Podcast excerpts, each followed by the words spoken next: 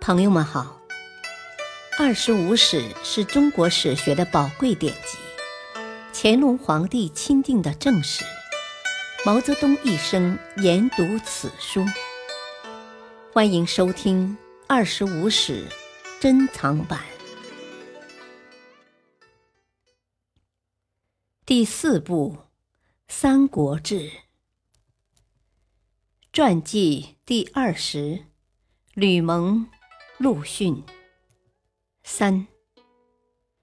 建安二十四年（两百一十九年秋），吕蒙称病回到建业，陆逊前去拜见吕蒙，认为现在若出其不意，可一战擒获关羽，收复荆州。吕蒙为迷惑关羽，即向孙权建议用陆逊坐镇路口。孙权即拜三十六岁的陆逊为偏将军、右部都。陆逊至路口后，即写信吹捧关羽，又说自己刚来上任，以后望多多照顾，还建议关羽要注意曹军增兵等。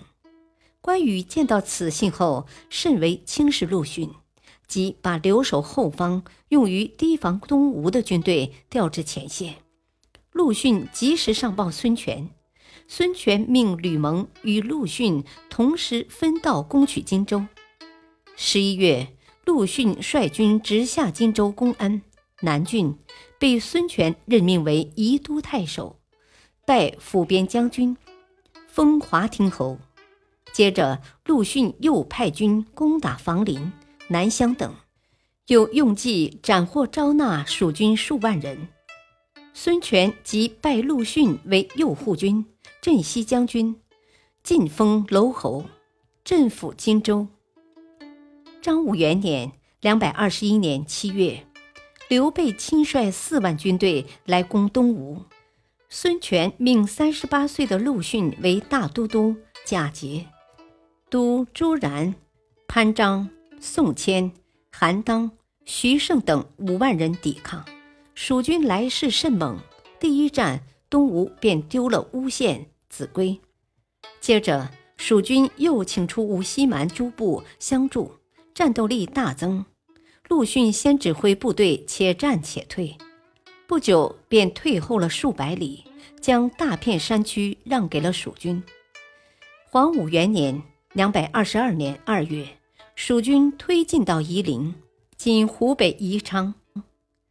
陆逊命部队不再后退，但仍坚守不战。当时诸军首领有的是孙策时的老将，有的是依仗自己是公安贵戚，不愿听命，反复请战。陆逊暗见道：“刘备的才能早已天下知名，曹操也怕他，他是我们的强敌。我虽只是一个书生，但受命于主上。”国家之所以驱使诸军听命于我，主要是因为我能忍辱负重。各位必须服从命令，不可违反。这才把各位将军镇住。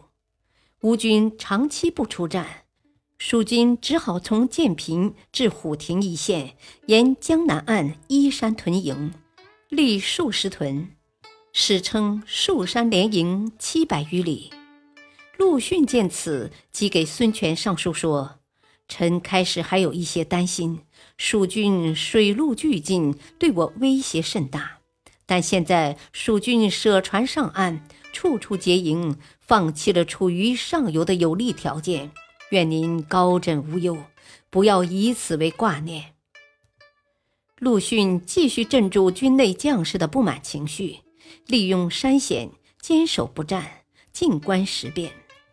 等待蜀军兵疲易举之时，到这年五六月，双方与高山大川之间已对峙四月有余，蜀军已出征十一个月，斗志有所松懈。这时满山树木茂盛，盛夏干燥，易于火攻，加之夏季东风贯峡而进，速快势猛，更有利于由东向西进攻。入夏之后，蜀军仍未及时撤离山林，为吴军火攻准备了条件。六月，陆逊试攻了一次后，即命全军将士五万多人各执一把火，全线出击。蜀军四十余营俱遭火攻而破。大将张南、冯习及五溪蛮首领沙摩河皆被斩首。大将杜陆、刘宁被迫投降。刘备逃上马鞍山，绕山集军，准备再做一拼。陆逊即率吴军四面围攻，蜀军土崩，死者数万。刘备乘夜突围，逃回鱼腹。